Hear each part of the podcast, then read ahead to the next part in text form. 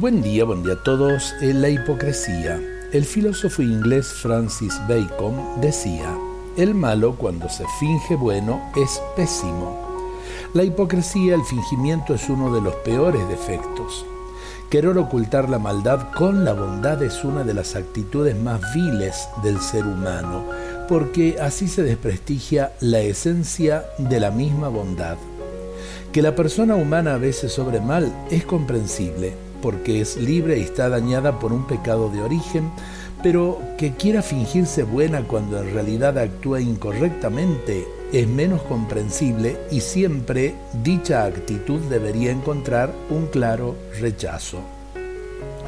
Hoy los jóvenes no siempre son sinceros, pero el defecto que más aborrecen es la hipocresía y la cualidad que más aprecian, la sinceridad.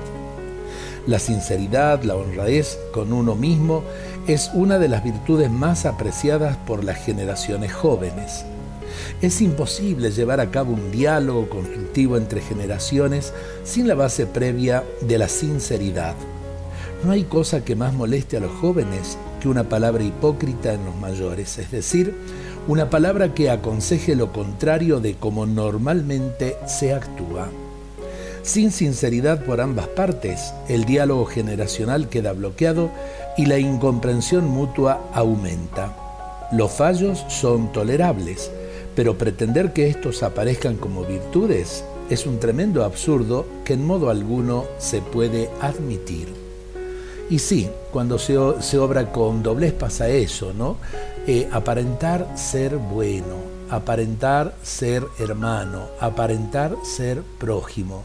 No, no nos tenemos que conformar con eso, sino nos ponemos caretas.